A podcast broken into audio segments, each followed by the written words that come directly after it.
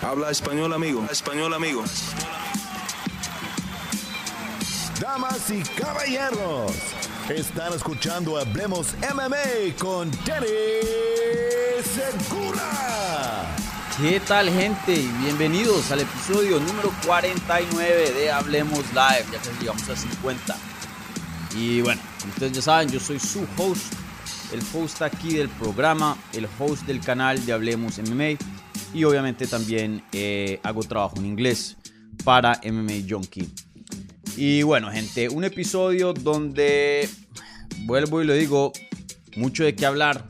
Venimos de un pay-per-view bien grande, bien importante, no solo en general para el mundo de las artes marciales mixtas, pero también para lo que es eh, las artes marciales mixtas hispanas, ¿no? UFC 284, vimos dos peleas gigantes ahí en el evento estelar y coestelar. Igualmente tenemos un evento de UFC este fin de semana no muy bueno, eh, para ser honestos. Y encima de eso, pues han habido un montón de noticias que han publicado desde la última vez que hablamos, que fue obviamente el miércoles pasado, en cuanto a noticias generales. Obviamente tuve lo que fue la previa y el análisis de UFC 284 ahí con, eh, bueno, la previa con Rodrigo del Campo, ya el análisis yo solito. Entonces, eh, bastante de qué hablar, gente, bastante de qué hablar. Entonces, eh, más o menos eso es lo que está en la agenda. Por ahí eh, también hablaremos acerca de, de, Dani Vares, que ya varias personas me han estado preguntando por él en, varios episodios y, bueno, creo que pelea en, en, una o dos semanas. Entonces, hablaremos de, del español ahí en unos minutos también. Y, bueno, eh, creo que eso es todo. Eh, como ustedes ya saben, contestando aquí sus preguntas que se hicieron previo a la transmisión en lo que fue la, eh, el post de la pestaña de la comunidad. Ya luego pasaré a las preguntas que están haciendo en vivo en el live chat de YouTube. Como saben, las preguntas que vengan con un apoyo al canal, una donación, esas preguntas reciben prioridad, pero no exclusividad. ¿Vale? Como siempre, un like al video si son tan amables, un buen review en podcast si están escuchando en audio y si son nuevos, suscríbanse por acá y únanse a la comunidad de Hablemos MMA. Bueno, gente, eh, empecemos, empecemos con las preguntas. Bueno, la primera pregunta, y esto no es sorpresa, yo sabía que iba a ser un topic muy, muy grande, ya que ya que es importante y la verdad que un topic que mm, desde hace mucho tiempo no he visto a la comunidad de las artes marciales mixtas tan dividida. Y incluso arrojan muchos a la misma conclusión, pero llegan a esa conclusión de diferentes maneras. Entonces, eh, sin duda una situación muy, muy interesante, muy rara que se presentó ya debido a, a la circunstancia tan específica en la que nos encontramos con, el resultado del evento estelar de UFC 284. Bueno, entonces, eh, esta pregunta viene de Alberto López Agudo. Dice, hola Ani, saludos desde España. ¿Puedes analizar la situación del número uno, pound for pound, o sea, libra por libra? A mí me parece justo que siga Alex, ya que fue quien subió de categoría y fue capaz de dar una pelea cerrada, para algunos hasta ganó. Muchas gracias por el contenido. Eh, sí, excelente pregunta. Sin duda, la pregunta yo creo que más grande de la semana, diría yo. Em, men, una ocasión muy, muy rara, donde tú tienes al supuesto número uno. No, no, no creo que ahí había mucho debate entrando al combate. Eh, Volkanovski sí era el número uno libra por libra, en, la mayoría, en los ojos de la, mayoría de, la gente. Y el número dos, eso sí era debatible, Islam Makashev. Sin duda, uno de los mejores peleadores del mundo, libra por libra. Pero el número dos, eh, no sé. Inclusive, su mismo coach, Javier Méndez, no le había gustado que le habían dado el número dos. ¿Se acuerdan? Lo tuvimos a Javier aquí en noviembre y algo que él me dijo fue que, o sea, el mismo entrenador de Islam, que no le parecía que le dieran el ranking tan rápido, que sí, que en sus ojos él es el mejor del mundo, pero él tiene que comprobarlo. Y dijo, porque todo en la vida lo tienes que comprobar. Tú no puedes decir, soy el mejor del mundo y no dar pruebas. Las pruebas son peleando, las pruebas son ganando, las pruebas son creando una racha larga, una larga defensa de títulos, sacando contendientes, eh, si es posible, subir de categoría. Obviamente eso ayuda mucho en la conversación de libra por libra. Y eso era algo que Islam Makhachev, por más de que sea un peleador espectacular, no había tenido todavía la oportunidad de hacer. Entonces ahí sí hay un asterisco al lado de ese número 2. Pero bueno, pelean, Islam Makhachev gana al número 1. Y pues, por lo general uno piensa que cambiarían, ¿no? O sea, si literalmente le ganó. O sea, pelearon, tuvieron una pelea, uno ganó, que era el número 2, supuestamente, o sea, ¿cómo puedes quedarte en el número 2 si le ganaste al número 1? Pero en este caso sí tiene sentido. Yo, en lo personal, sí sigo viendo a Volkanovski como el número uno libra por libra. Eh, por más de que las matemáticas de las artes marciales mixtas no tengan sentido o, bueno, no, no apoyen a, esa causa. Y, eso fue reflejado también en los rankings oficiales de UFC, que les hacen update, les hacen actualización todos los martes después de un evento. Y Volkanovski siguió número uno. Entonces, una situación muy rara porque eso les deja saber que los rankings en general, pero específicamente hablando libra por libra, no hay una ecuación. No es que le ganas a este y subes tres puntos, si pierdes acá, bajas un punto, si tienes este tipo de desempeño, te pone acá. No, eso no es así. Mucho esto es, es, es de feel, es eh, subjetivo, es, em, es opinión. ¿no? Y, los factores cambian, y no solo los factores, pero también el valor que uno le pone a los factores cambia dependiendo de la situación. Entonces, una situación muy, pero muy extraña. Eh, me da un poco de pesar con Islam Makashev, que él quiere ser el número uno. Claro, estos peleadores todos quieren dinero, todos quieren fama, porque, bueno, no todos, pero la, gran mayoría, ya que eso es sinónimo a, dinero y oportunidades. Em, pero yo creo que realmente Islam Makashev es uno de los competidores más grandes de este deporte, en el sentido de que sí, el dinero y todo eso le importa, pero yo creo que lo más importante para él es ser campeón, poder decir que es el número uno en su categoría y poder decir que él es el número uno libra por libra. Si ven después del evento, en la rueda de prensa, él no estaba hablando de qué tan grande fue el evento, de la magnitud, que se puede volver una estrella, que es popular, esto, no. Él decía y repetía, repetía, yo soy el número uno libra por libra, yo soy el número uno libra, libra por libra. Habib se retira cuando le gana Justin Gage y en vez de promocionar, no sé, sus redes, ya que es la última vez que va a estar en el octágono o lo que sea, lo único que dice, me tienen que poner número uno libra por libra el martes. Entonces, eh, me da pesar porque es alguien que sin duda trabajó muy duro, que tiene sueños, que está trabajando muy duro para lograr, lograrlos. Tuvo una pelea durísima contra uno de los mejores del mundo, si no el mejor libra por libra, Volkanovski. Le gana y nos vamos del evento, o bueno, yo no, pero digo, vamos en, en general, hablando del público general, criticando a Isla Makashev cuando nos dio uno de los mejores combates del 2023 eh, aunque hasta ahora estamos empezando. Eh, sin duda uno de los combates más altos de nivel de artes marciales mixtas, una pelea fenomenal.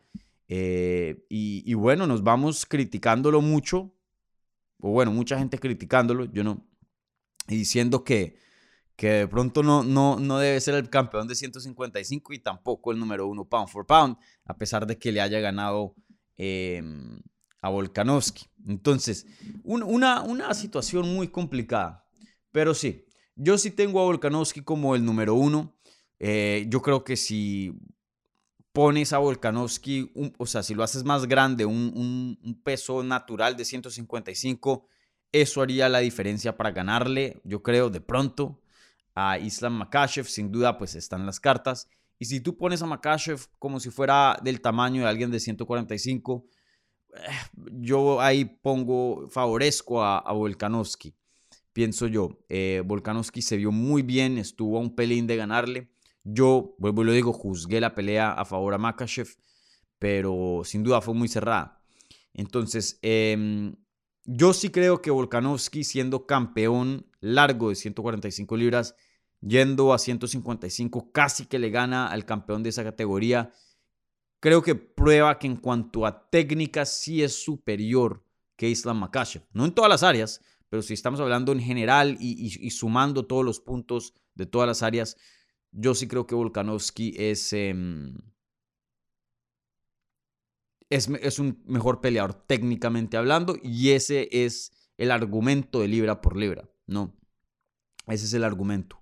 Eh, porque esta pelea no debió ser tan cerrada, eh, en sentido de que alguien de 145 sube a 155.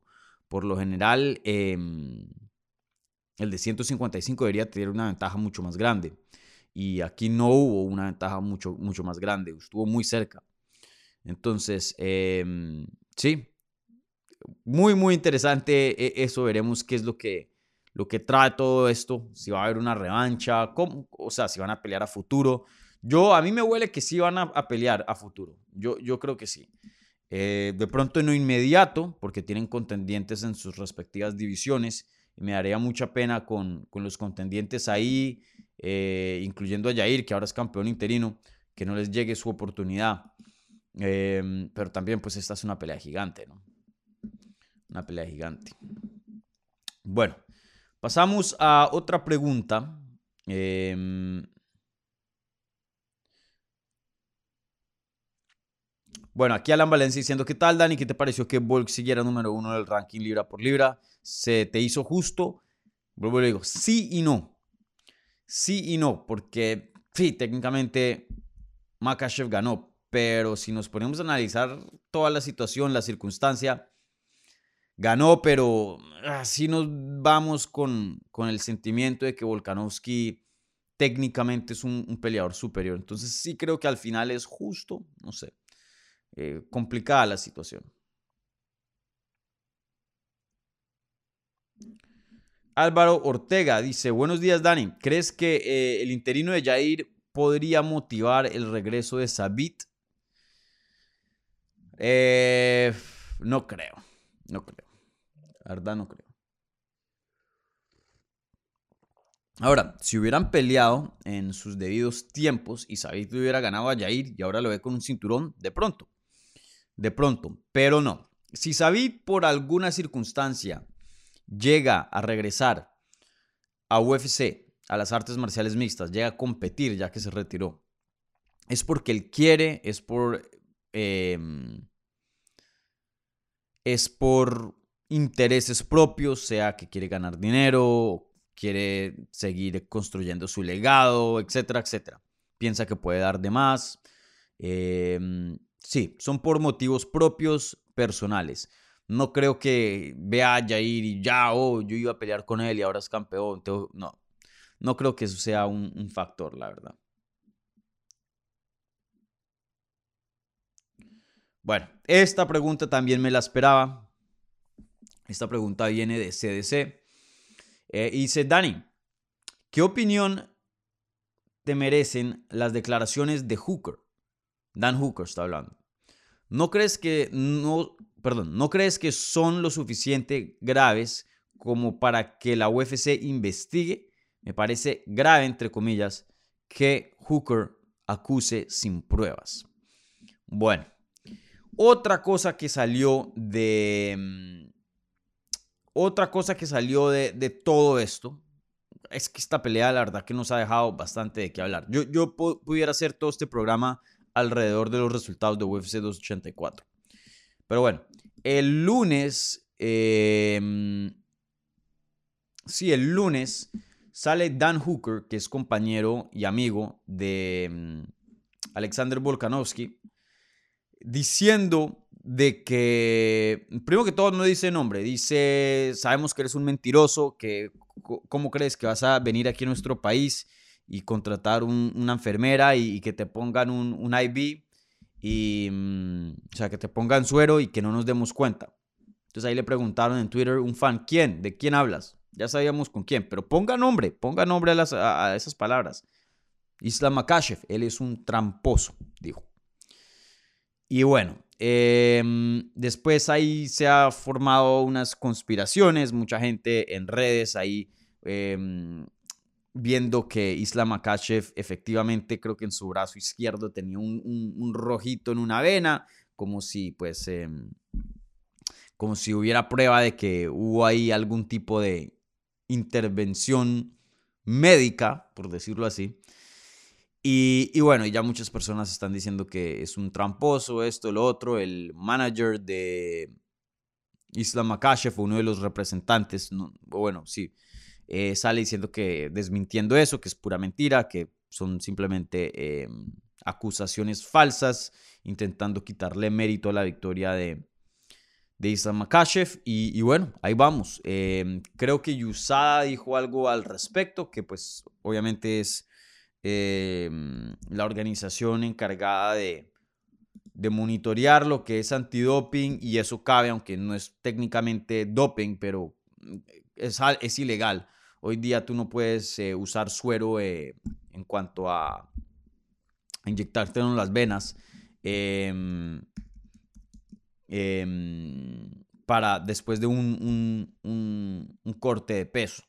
Eh, eso lo hacen para que los peleadores no corten más peso de, lo, de lo, que ya están cortando y, pongan a su cuerpo en más riesgo, ya que tienen una manera mm, no natural de volverse a hidratar. Entonces eso abre las puertas para que los cortes de peso sean más extremos, ya que tienen una, una alternativa a, rehidratarse mucho más. Ahora, si naturalmente solo te puedes rehidratar eh, el 80% de lo que haría, y estoy aquí dando un número X, ¿no? El 80% de, de como lo harías con, suero ya inyectado, eh, pues obviamente no vas a recortar tanto porque pues no te vas a poder recuperar. Entonces, bueno, en fin. Creo que Yusada, eh, si no estoy mal, tuvo algo que decir, pero fue así un statement, fue una publicación muy, muy genérica cuando algún periodista... Em, cuando algún periodista hace alguna pregunta o algo así, ellos ya tienen como ciertos ciertos, este, mm, ciertas respuestas listas genéricas que simplemente hablan del protocolo o hablan de, cómo funcionan. Y, si no dijeron nada así específico que van a hacer alguna investigación o algo así, pero veremos qué, qué sale en estos días respecto a eso. Estoy intentando buscar aquí qué fue lo que dijeron exactamente, pero no, no, no encuentro. Bueno, pero en fin, eh, Dan Hooker dice, dice que tiene pruebas. Si la prueba de él es esa foto donde aparece el brazo, algo rojito, la vena de Isla Makashev, pues eh, qué pena Dan Hooker, pero te tengo que decir que eso no son pruebas. Eso no son pruebas, eso son especulaciones. Eh, y esas son acusaciones muy serias, porque estás dañando el nombre, la reputación de alguien. Y si tú vas a decir ese tipo de comentarios, tienes que estar listo a presentar evidencia. Yo no puedo decir, ah, este es un tramposo, hizo trampa. Comentarios y acusaciones que le pueden quitar literalmente la victoria y dinero y dañar reputación. Ah, no, créanme. No, yo tengo pruebas, sí, sí, sí las tengo, pero no se las voy a mostrar. Créanme. O sea, ni, ni, la justicia eh, en cualquier país es basada en eso. Tú tienes que mostrar pruebas. Entonces, ¿cuáles son las pruebas, Dan Hooker? No tengo problema que hayan esas acusaciones, si hay pruebas. Y si hay pruebas, muéstrenlas. Así, ah, mire, tenemos una foto que lo estaban inyectando. Así, ah, mire, tenemos el testigo de una enfermera diciendo, sí, yo hice esto, eh, me pidieron que hiciera esto. No sé, algo mensajes de texto, algo, pero no presenta ninguna prueba. Y les tengo que decir que los peleadores USADA durante la semana también les hacen prueba de antidoping y les toman sangre, les toman orina. Entonces fácilmente puede haber sido una, una, una, una eh, prueba de USADA que le hicieron durante la semana, ese rojito que tiene. Y es muy normal. Pregúntenle a todos los peleadores cuántas veces USADA les, les hacen exámenes de antidoping la semana de la pelea. Y los que no están en USADA, que pelean en otras promociones, Bellator, etc., La comisión en la semana de la pelea les hacen testing. Eso es muy estándar, eso es protocolo. Entonces, eh, eh, la gente que se enfoca en ese rojito, o sea, no, no hay sustancia ahí para decir, para decir, em, para, para decir que esas acusaciones son ciertas solo basadas en una foto. Entonces, eh, vuelvo y lo digo, simplemente aquí presentándole la, la, información de lo que está pasando, pero, pero más allá yo no voy a opinar que, que sí o no, yo no voy a opinar que, em, o sea, si creo o no creo, es simple, esto no es, esto no es opinión, como el de Pound for Pound, eso es opinión. Pues tú puedes que tengas a, Islam Makashev como el número uno pound for pound y está bien, es tu opinión. Y hay pruebas o bueno, hay, hay ciertos cosas en los que te puedes basar. Claro. Pero este tipo de cosas, esto no es de creer o no. Esto no es de opinión o no. Esto pasó o no. Ese es el punto. Y si pasó, entonces ¿dónde están las pruebas? Entonces no, no voy a hacer, yo no voy a hacer partícipe de eso y pasar aquí propaganda eh, falsa, eh, bueno, falsa no, sin pruebas, sin base. Sería irresponsable de mi parte y, y eso no lo voy a hacer.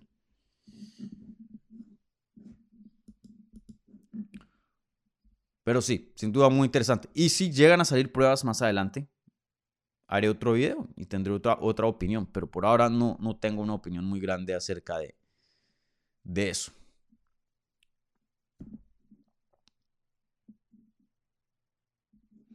Bueno, ¿qué más hay por acá?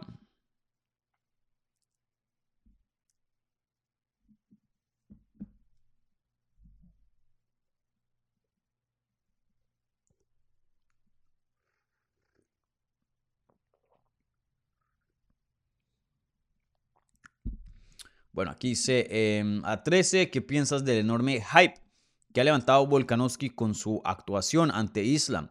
Es verdad que dio un peleón y se merece el respeto, pero por ahí a decir que ganó tres rounds o como dicen algunos fanboys, que es el GOAT, ¿no, ¿no te parece exagerado? Recordemos que el histórico de las 145 libras es Jose Aldo y que Islam lució muy bien de pie también. Gran programa, Dani, gracias. Eh, no, no, no, no. Toca así darle su mérito a, a Volkanovski. la pelea estuvo muy cerrada. Yo se la di a Islam Makashev. Me sentí relativamente cómodo juzgando esa pelea para Islam. Hasta creo que hay un caso, ese, ese 49-46 no me suena tan loco ahora, eh, ya que hubo un round que también se lo podías dar a, Islam Makashev, el tercero. Em, pero vuelvo y lo digo, yo se lo di a, Volkanovski. Eh, también si le das la pelea a Volkanovski, un, 48-47 no me parece loco. Em, no me parece tan loco pero me parece que cómodamente Makachev ganó el cuarto y ganó los primeros dos. Ese segundo round que está supuesto a ser controversial, vuelvan y véanlo. Makachev conectó, como mencionas el striking, conectó y, puso a Groggy varias veces a, a Volkanovski. Eh, y claro, Volkanovski también tuvo su éxito de pie también. Pero no fue un round tan cerrado como la gente piensa que, fue. Yo lo vi esta mañana. Vayan y, vuelvan y, y véanlo. Ese segundo round lo gana Islam Makashev. Em, pero miren, Volkanovski sí es un talento histórico. Sí es un talento histórico y, no me parece que el hype que levantó, como mencionas tú, a 13 es exagerado. Volkanovski literalmente en cuanto a técnica es probable, es en mi opinión es el mejor peleador que hoy existe, punto. Eh, y que ha existido. Eh, la técnica que tiene Volkanovski en la lucha, en el striking, eh, o sea, por, por donde lo quieran ver, Volkanovski es un peleador súper, súper, súper completo, que la verdad no tiene casi ningún hueco en su juego. Miren, un especialista como Islam Makashev, que venía a derrumbar a todo el mundo y someterlo con facilidad, a todo el mundo, pasándole por encima. No pudo hacer eso con Volkanovski. Y una categoría de menos. Eh, Volkanovski es grande, como dice su, su apodo, es grande y, todavía sigue en un buen momento, no o sea, todavía tiene mucha gasolina en, ese tanque y, va a seguir haciendo cosas grandes. Yo creo que él tiene, no ganó, yo, yo había dicho, si ganaba probablemente pasaba Jose Aldo en lo que es los más grandes de, de 145. Y ahí hubo personas cuestionándome, oiga, pero eso, sería una pelea en 155. Sí, pero es una, un, peleador de 145, porque no es que se está mudando de categoría, es alguien de 145 obteniendo un cinturón en una categoría de más y siendo, o sea, siendo todavía campeón de 145. Em, creo que esa derrota, o sea, es oficial, entonces no, yo todavía por ahora tengo a José Aldo como el número uno, Volkanovski como el número dos, pero está ahí, está a punto de pasar a José Aldo. Un chin más y, ya se vuelve más grande. La verdad que em, lo que Volkanovski está haciendo es, es histórico. Y, veremos, si, sin duda tiene con qué para ganar un cinturón de 155. Si sigue defendiendo el de 45 y vuelve y sube a 55 a futuro y ganar el cinturón ahí, él entra a la conversación con George St. Pierre, él entra a la conversación con John Jones, él entra, él entra a esa conversación. Entonces, ojo, ojo, yo, yo sí creo que el hype que tiene Volkanovski es adecuado y de hecho debería tener mucho más, mucho más, mucho más. Eh, pero bueno, él no es alguien que le gusta hablar de más y eso. Entonces eso pues trae también sus, sus consecuencias, aunque lo queramos o no. Pero no, Volkanovski se merece cada segundo de respeto, de hype que, que ha tenido después de, este combate. Bien, pero bien merecido. Bueno, eh, una pregunta más de la pestaña de la comunidad y con esto cerramos y pasamos a las preguntas que se están haciendo en vivo. Y esta pregunta viene de Jorge A. Y dice, buenas Dani, quería que comentase la publicación de MMA Junkie, donde decís que Dani Vares eh, puede firmar por, con UFC, debería ser, en febrero.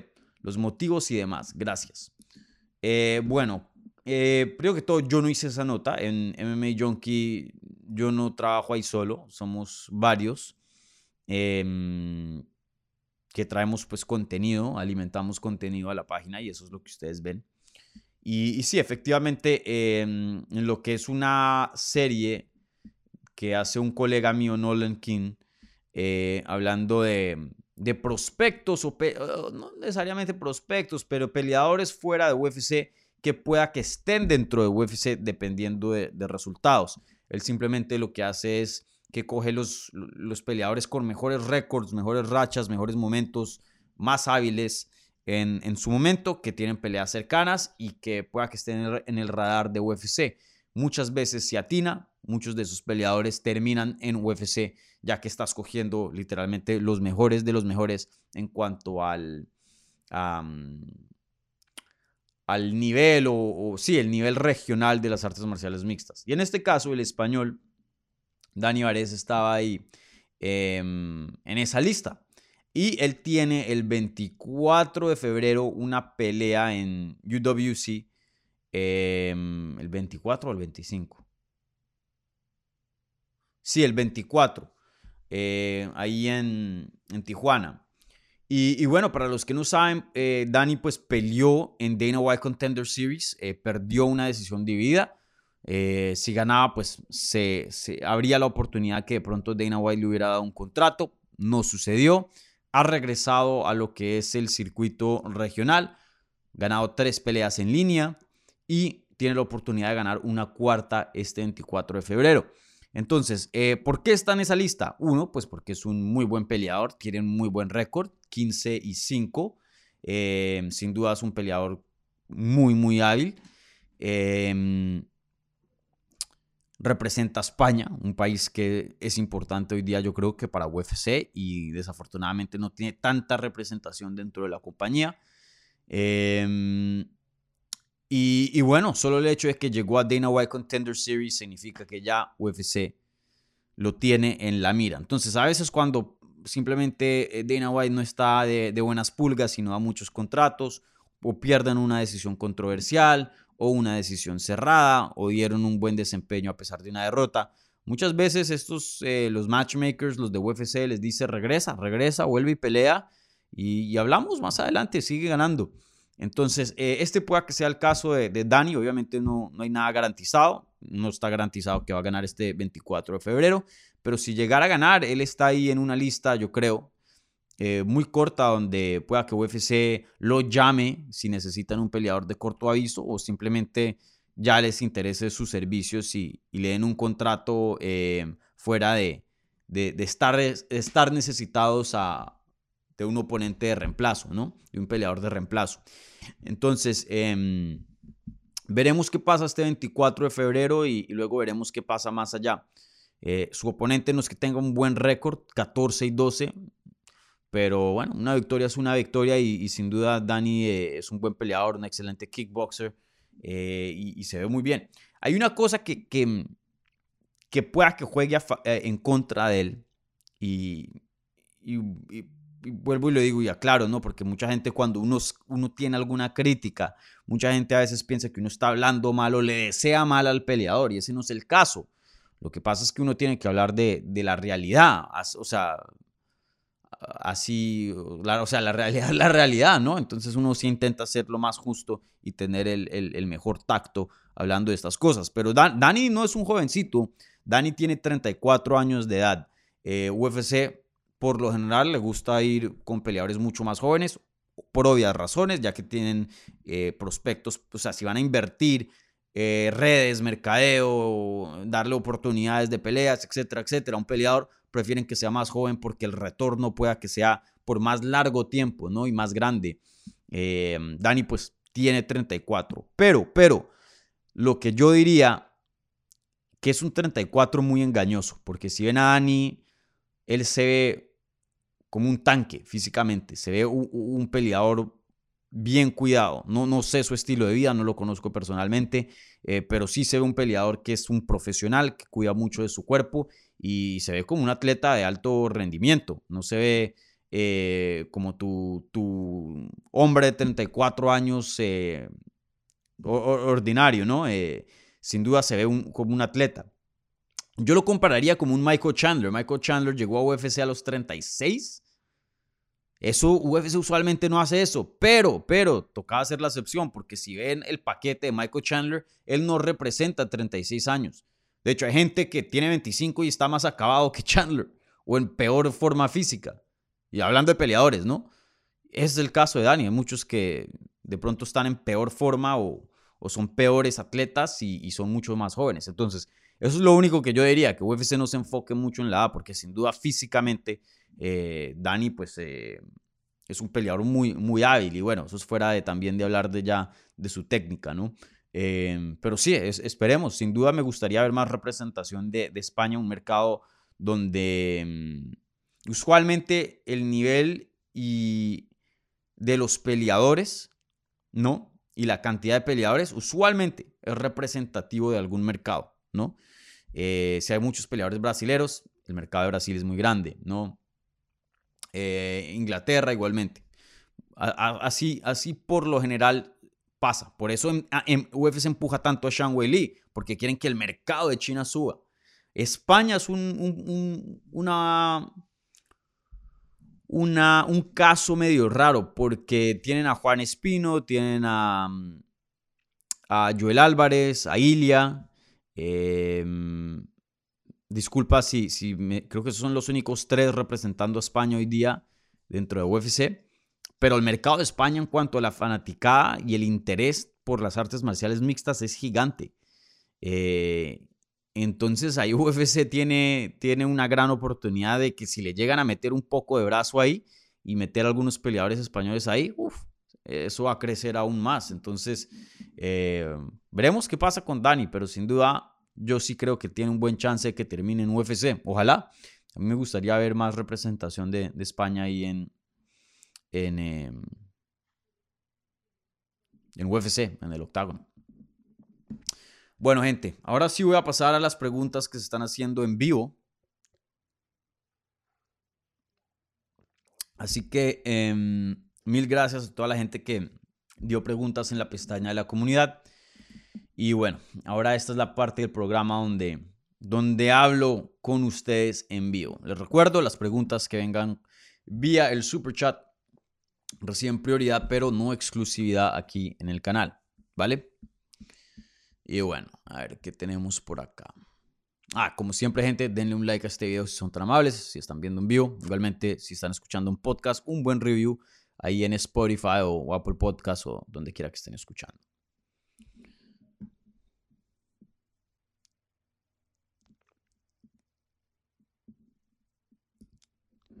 A ver.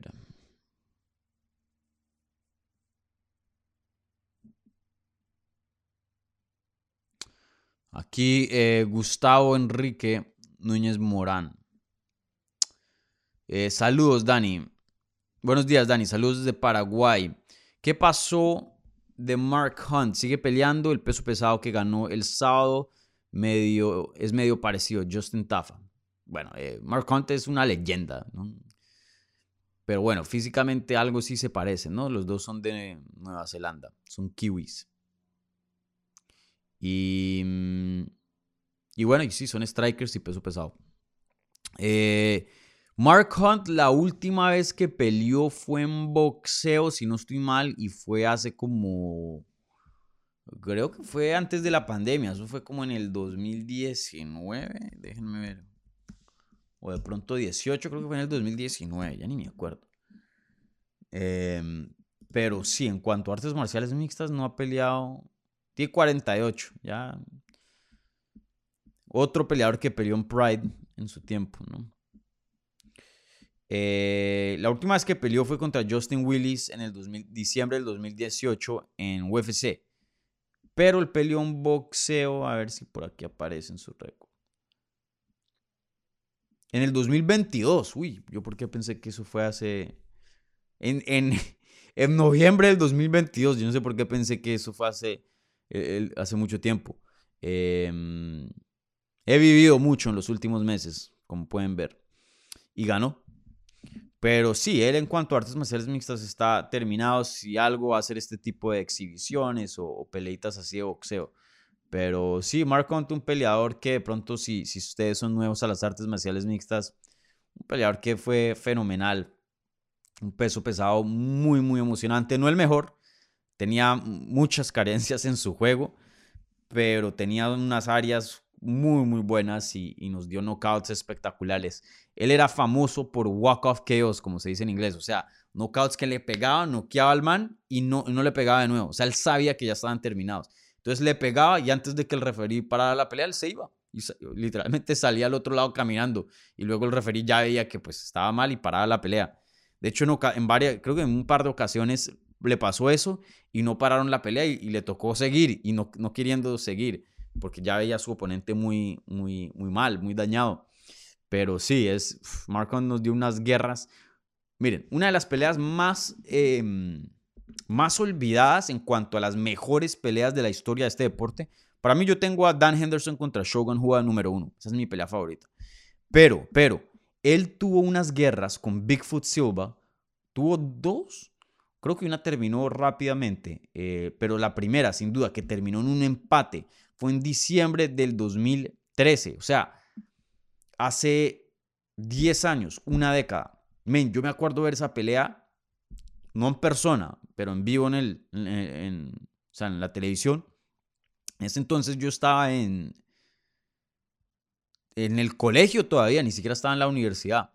Y esa pelea que terminó en un empate, Mark Hunt, anoten, Mark Hunt contra Antonio Bigfoot Silva, el evento estelar de, de, una cartelera que se hizo en Australia, en, Brisbane. Eso fue UFC Fight Night 33. Imagínense, ya estamos en UFC Fight Night 200 y pico. Eso fue hace mucho tiempo. Y sí, en ese evento estelar, una guerra entre, si quieren ver una guerra de peso pesados, Antonio Silva contra Mark Hunt esa pelea fácilmente les quitó a cada uno 5 o 6 años de sus vidas. Eso fue, pero que hasta un punto uno dice, men, ese tipo de peleas que son tan sangrientas y tan brutales que hasta en algún punto del combate uno se empieza a preocupar por la salud de, ambos peleadores. Fue algo loquísimo, loquísimo, loquísimo. Pero sí, vayan y vean esa, pelea. Y aquí otra de, de Gustavo Enrique Núñez Morán. Última posibilidad de tener a Última, posibilidades de tener a Mike Beltrán como o algún árbitro que hable español en el canal. No sabía que Mike Beltrán ah, hablaba español.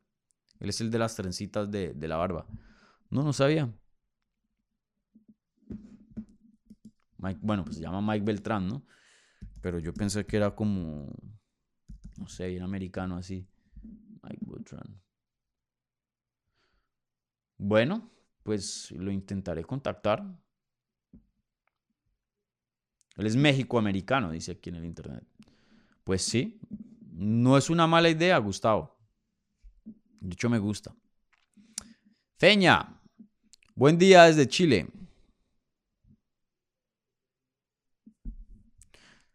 Mm.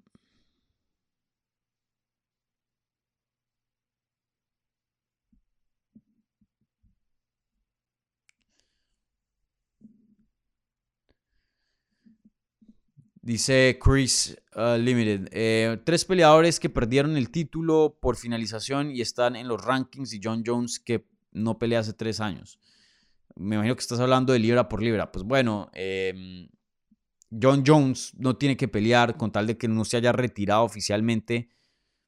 O sea, eh, por lo que hemos visto por ahora, pues es uno de los mejores peleadores del mundo. Veremos cuando regrese cómo se ve. Pero sí, eh, o sea, eso sí es bien raro, ¿no? Pero también es bien raro no tener a John Jones, un peleador no retirado, fuera de los rankings de libra por libra. John Jones es, uno de los GOATs, ¿no? Entonces, vuelvo y lo digo, esas conversaciones de libra por libra son muy, muy complicadas ya que no hay un, un currículum, no hay un, una ecuación, no hay, no hay un criterio ya formado para decir, miren, si esto pasa y esto otro pasa, entonces tú lo ranqueas acá y si todas estas cosas se suman, se vuelve el número uno. No, no hay una fórmula para, para descifrar eso. Es mucho de opinión y vuelvo y lo digo, hay gente que valora unas cosas más que otras, entonces es complicado, man.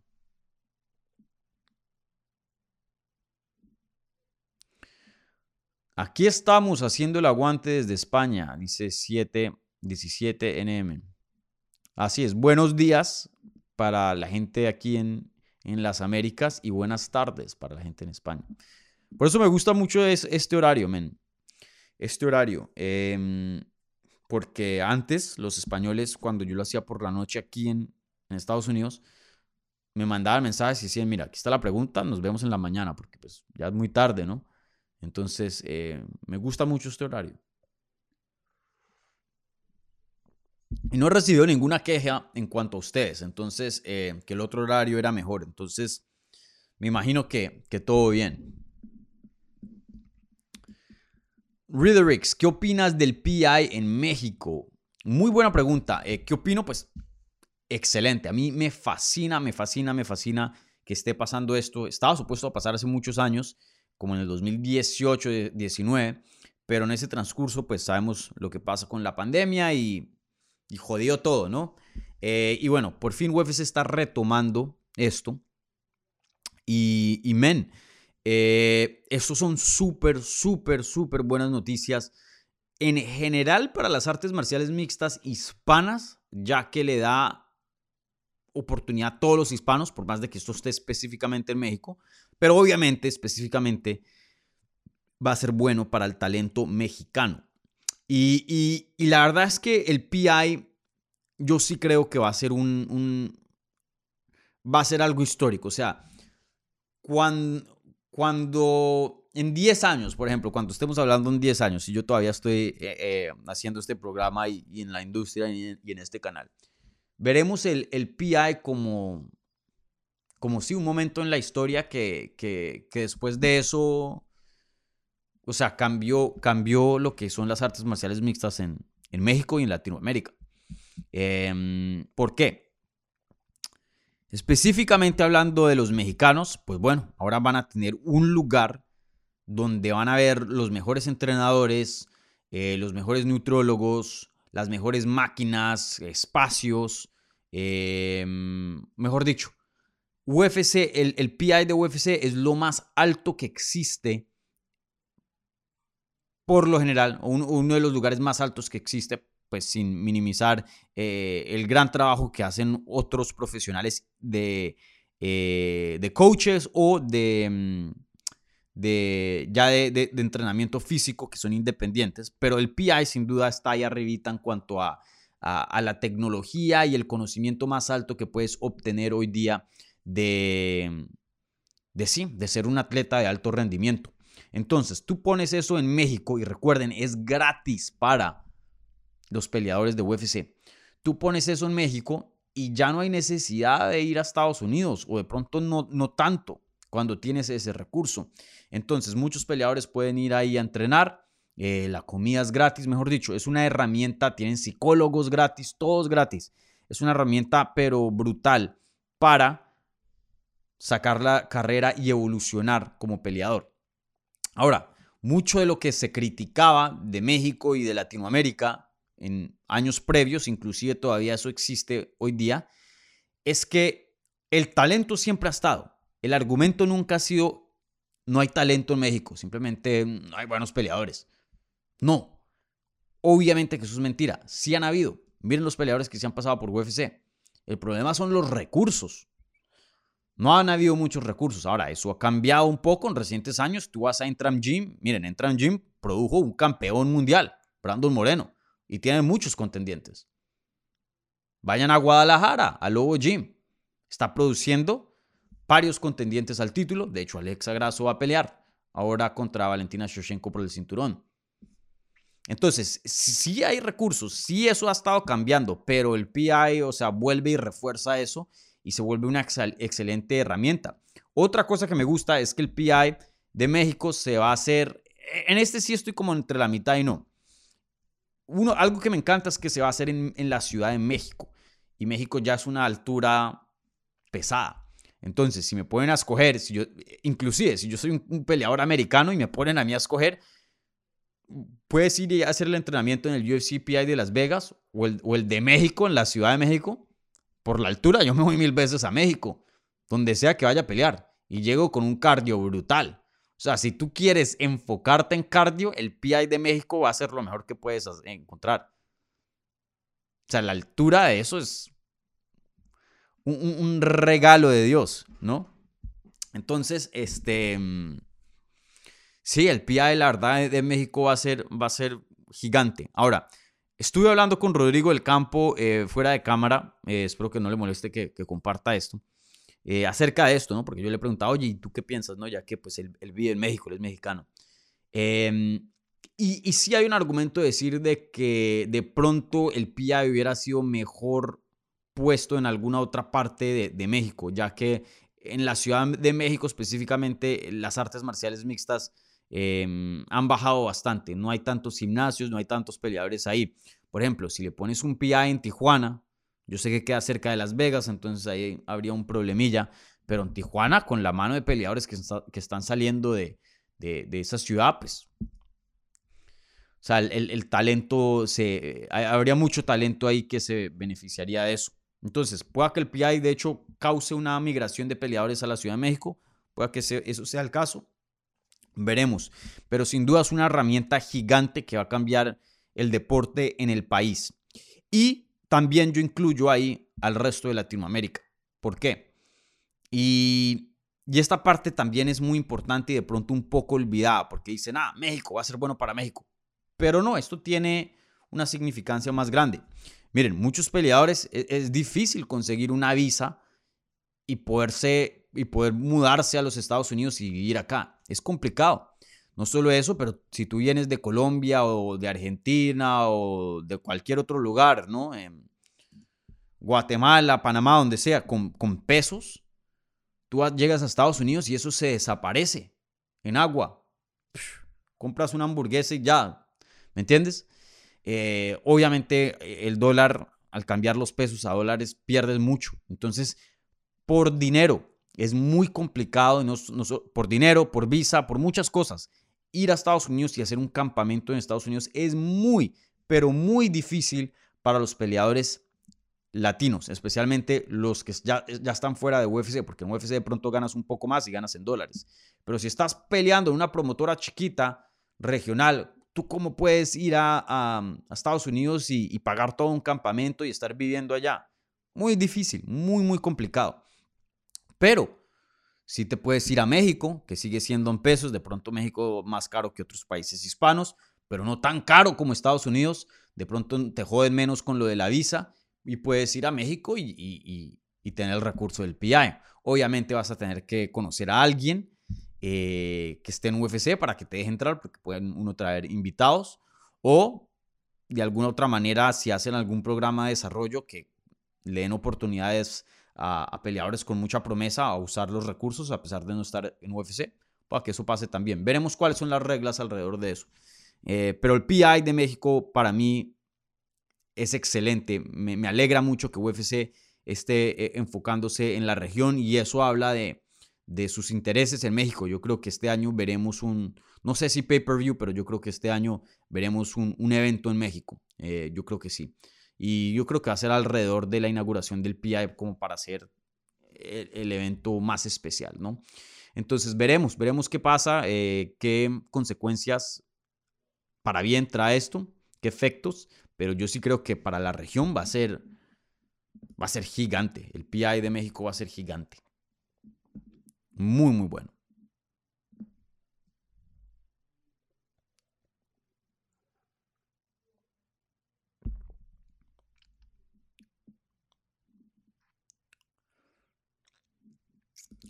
Orlando. Eh, querido Dani, ¿qué le falta al Magno para entrar a la discusión del GOAT? Saludos eh, cordiales. Eh, bueno, me imagino que hablas de, mm, de Volkanovski. Miren, le falta, en mi opinión, una... Para mí, los que ya han entrado a esa conversación, todos, ¿qué, qué, qué tienen en común? Para mí, o sea, la carrera está entre George St. Pierre y John Jones. Y luego ahí pues viene Anderson Silva, viene Fedor Emelianenko eh, y Demetrius Johnson, ¿no? ¿Qué tienen en común todos esos peleadores? Rachas largas. Específicamente hablando de defensas de título. Porque eso significa que estuviste peleando contra el mejor de tu división. Porque en teoría el que pelea contra el campeón es el peleador más apto para quitarle el cinturón en ese momento. Pierde, entra ahí el, mejor que queda del grupo y así sucesivamente. Y si los haces por muchos años, literalmente estás peleando contra el mejor peleador en ese tiempo.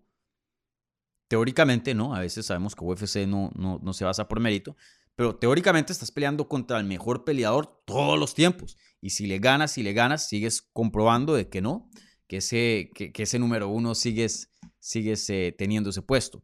Entonces, eh, tiene una buena defensa, cuatro, una buena racha de defensas, cuatro, pero si le añade más, em, eso yo creo que ya lo plantaría en la, en la mente de la gente como uno de los mejores, punto.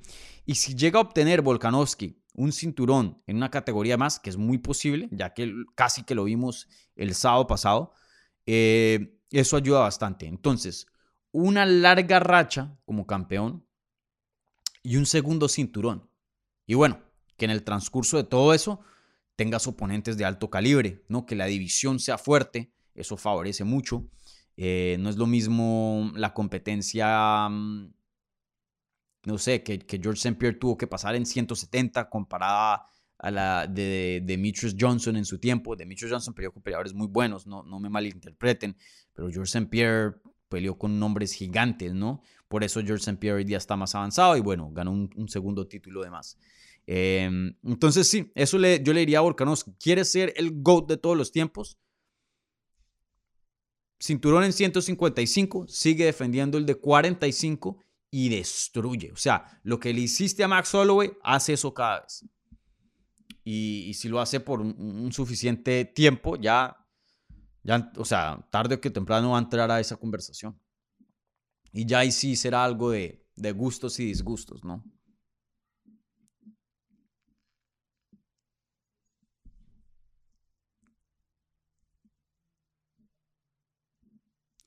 Channel Studio.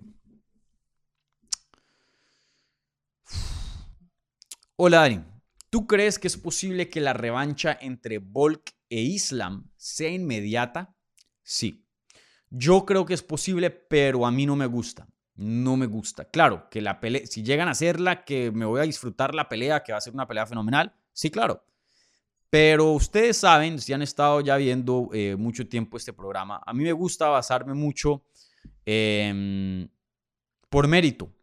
Dejo siempre un campito, un espacio para el hype, para las historias, ¿no? A veces de pronto un contendiente tiene una mejor historia y hay otro que se la merece más, pero por la historia cedo. Pero ese es un espacio muy pequeño. Por lo general, la gran parte de mis decisiones, yo diría que el 80%, eh, me gusta que sean basadas a mérito deportivo. Y miren, Benio Dariush en 155 más que se merece una pelea de campeonato. Jair Rodríguez, que tiene el cinturón interino, se merece unificar y se merece tener la oportunidad de decir yo soy el mejor, o por lo menos esa oportunidad, ¿no?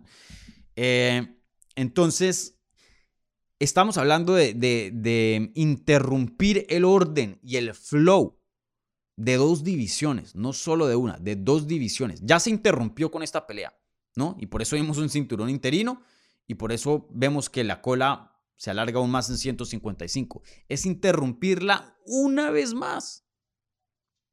Y recuerden, Makashav ahorita en verano tiene Ramadan, que es eh, el festejo, bueno, un, festivo religioso ¿no? Eh, para los musulmanes. No, no, sé mucho, la verdad, de, ese eh, festivo. Em, pero bueno, él, él, no pelea durante ese tiempo porque está haciendo ayuno. Creo que ayuna todo un mes, si no estoy mal. Eh, y solo come cuando, cuando no está el sol. Creo que así es como funciona. No sé, no sé los detalles. Pero en fin, él no pelea alrededor de esa época, pues porque no puede estar entrenando para una pelea de cinco asaltos. O sea, que vamos a hacerla, empujarla una hasta después de verano. Es, ese tipo de cosas tiene consecuencias desastrosas en las divisiones.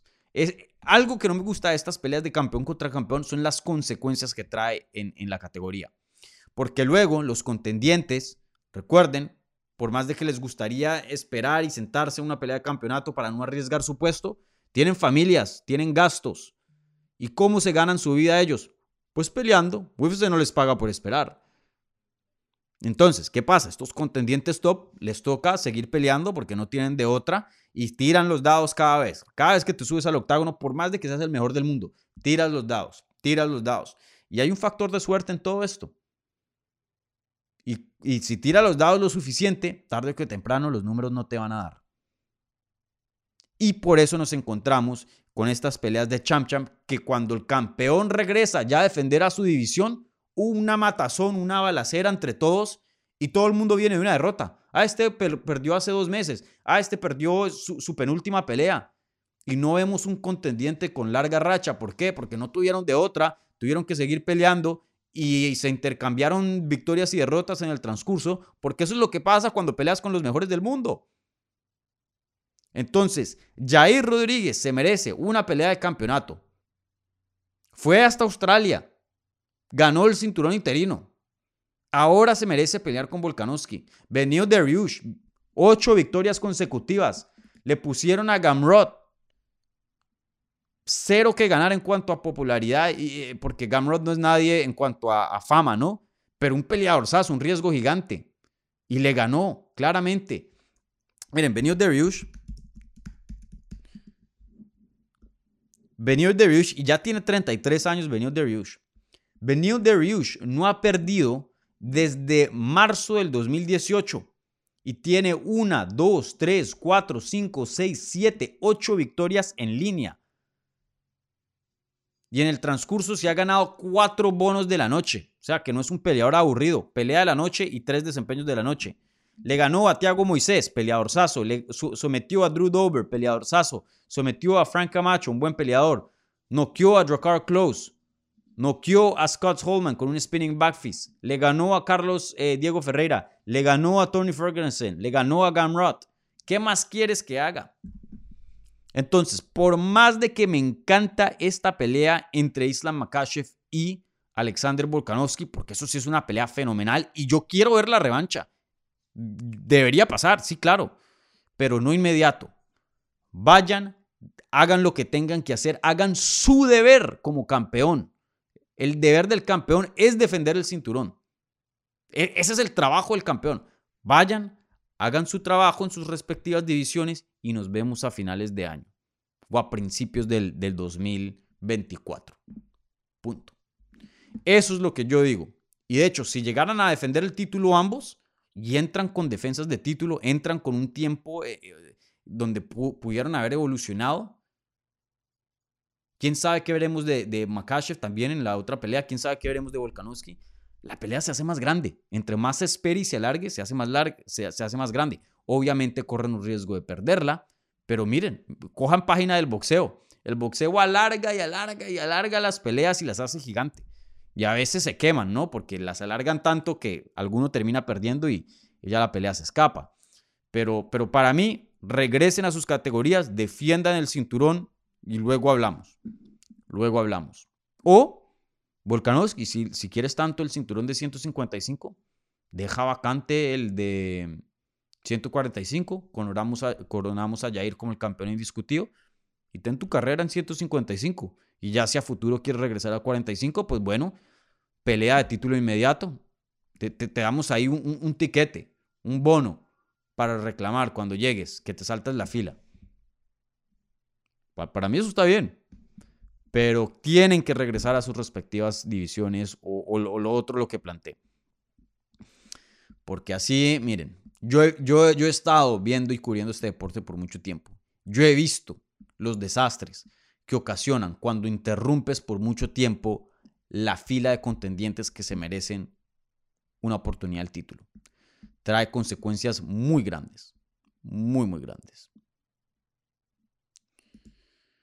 Jorge Luna, ¿cuántos peleadores mexicanos hay en UFC? Ni idea, muchos. Em, de pronto eso está por aquí en las estadísticas.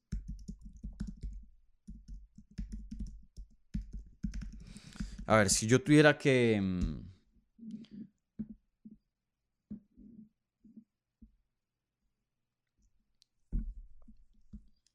que debió haber como unos 30 peleadores mexicanos.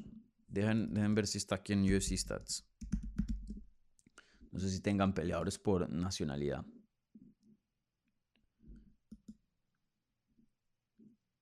No. E, e, eso debe estar por ahí en algún lugar. Probablemente, miren, hasta Rodrigo debe tener esa, ese dato. Pero yo creo que deben haber como unos 30, 40 peleadores mexicanos, yo creo. Pero sí. Gracias ahí, eh, Jorge, por, la preguntita. Pero sí, ese, ese tipo de, estadísticas no, no, las tengo a, a la mano.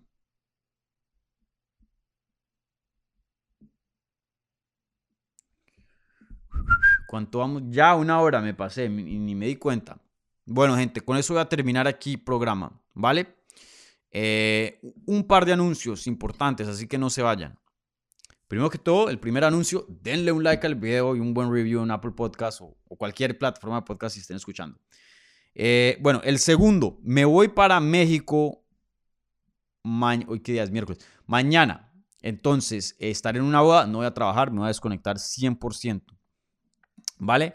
Eh, voy a regresar el lunes. Pero, pero, no les voy a dejar este no los voy a dejar sin, sin contenido. Entonces, ¿qué pueden esperar esta semana? Pueden esperar entrevista con Gastón Reino. Eh, estuve hablando con Gastón ayer. Yo creo que voy a publicar la entrevista mañana, hoy por la tarde. No estoy seguro. Eso lo voy a terminar ahora en, unos minutos. Pero él pelea este viernes, hace su debut en Bare Boxing, boxeo a puño limpio. Entonces estoy ahí hablando con Gastón acerca de eso. Igualmente, como él es una gran mente eh, dentro de, este deporte, específicamente para en el lado hispano, eh, estuvimos hablando de, de, todo esto que me preguntaron también. Entonces ahí eh, él va a darnos su opinión sobre muchas cosas que vimos con UFC 284 y otras cositas de más, las noticias más grandes. Entonces, em, una conversación como de 40 minutos. Entonces, esténse ahí al tanto de, esa charla. Eh, también ayer estuve hablando en persona con la argentina Aileen Pérez, que pelea el siguiente fin de semana. Esa entrevista da chance que la publico el lunes, pero no sé muy bien. Pero estén ahí al tanto de, de la fecha. Eh, y mañana estoy supuesto a hablar con el peruano Daniel Marcos, que hizo su debut en UFC 283 en Brasil con un knockout espectacular. Entonces eh, también estén al tanto de esa entrevista. Y, y, bueno, y si me alcanza el tiempo, porque me voy mañana y tengo que hacer maleta y todo eso, tengo que trabajar hoy también, Si me alcanza el tiempo, de pronto les doy una mini previa para el evento de este fin de semana, solo enfocado en el evento estelar, ya que pues esa cartelera la verdad que está muy, muy regulimbis, muy floja. Em, pero bueno, el evento estelar es una pelea importante para, para las 115 libras de las mujeres. Entonces, eh, bueno, eso es todo lo que tengo en cuanto a contenido planeado para este fin. Vuelvo y le digo, no voy a estar aquí presencial, pero les voy a dejar ciertas cosas ahí planilladas para que no se queden en cero, ¿vale? Em, ¿Qué más? Les tenía otro anuncio, pero se me olvidó. No, creo que eso era todo. Sí. Vale, bueno gente, un abrazo gigante, como siempre, síganme a mí en Twitter, Instagram y Facebook en arroba Dani Segura TV, eso es D-A-N-N-Y, Segura TV, voy a tener harto contenido de, tacos y eh, tequila y mezcal y mejor dicho, que no voy a meter mi cuerpo en, en ese viaje. Y, bueno, em, bueno, sigan Hablemos MMA también, arroba Hablemos MMA, esas mismas plataformas. Suscríbanse al canal secundario, Hablemos MMA Clips, ya que em, pues ahí estamos poniendo destaques y, muchas cosas y estoy haciendo unos envíos también antes de los eventos, preguntas y respuestas, unas horitas antes de los eventos. Así que ahí también van a obtener no solo highlights y destaques, pero también algo de, contenido eh, exclusivo. ¿Vale? Eh, ya me acordé de lo que les iba a decir. La entrevista con Jorge Masvidal. Men, para los que no saben, publiqué una entrevista con Jorge Masvidal ayer. Una entrevista muy, muy buena, con muy buena información pero desafortunadamente tuve una falla técnica con uno de los, algo de los micrófonos. Ahí vi que gente me dice, ay, Dani, cómprate unos micrófonos. Tengo micrófonos. El problema fue que no me hicieron sync y, bueno, y, el audio quedó como quedó. Pero ustedes, eh, a mí, yo en lo personal vi, también consulté con otra persona, me parece que todavía se escucha y se puede entender por, por más de que no sea calidad. Ese, esa entrevista no la voy a subir en podcast porque el audio es muy pobre. Entonces no, no voy a subir algo de, calidad así muy mala. Eh, pero muchos se han quejado del audio. Eh, los escucho, los entiendo. Y me han pedido que vuelva ahí y la suba con subtítulos. A mí me pareció que se puede entender. De hecho, escribí toda una historia en inglés que va a publicar en MMA Junkie basada en esa entrevista. Eh, pero bueno, aparentemente para otras personas no. Yo creo que es porque yo la escucho por computador. La mayoría de ustedes probablemente la escucha por teléfono. La mayoría de los usuarios aquí son móvil. Entonces pueda que por teléfono se escuche distinto. Pero bueno, voy a ver también si me alcanza, si me da el tiempo de aquí a, mi viaje, porque no voy a trabajar cuando esté allá en México. Eh, voy a tomarme un descanso. Voy a ver si alcanzo a quitar la entrevista y volverla a montar con subtítulos, porque eso toma tiempo, ¿vale? Entonces, eh, esténse al tanto de, de, pronto una entrevista nuevamente eh, con más vial con subtítulos. Bueno, y mis disculpas por eso, ya ya, ya, ya vi cuál fue, fue el error y justo me pasa con, con la entrevista más grande, lástima. Pero bueno, sin duda una buena charla. Bueno, gente, con eso termino eh, charla, así que muchas gracias eh, por su sintonía, muchas gracias a toda la gente que dio aquí preguntas en el live chat o la pestaña de la comunidad. Como siempre, un like, un buen review en podcast, un abrazo, cuídense mi gente y sí, nos vemos la próxima semana. Chao.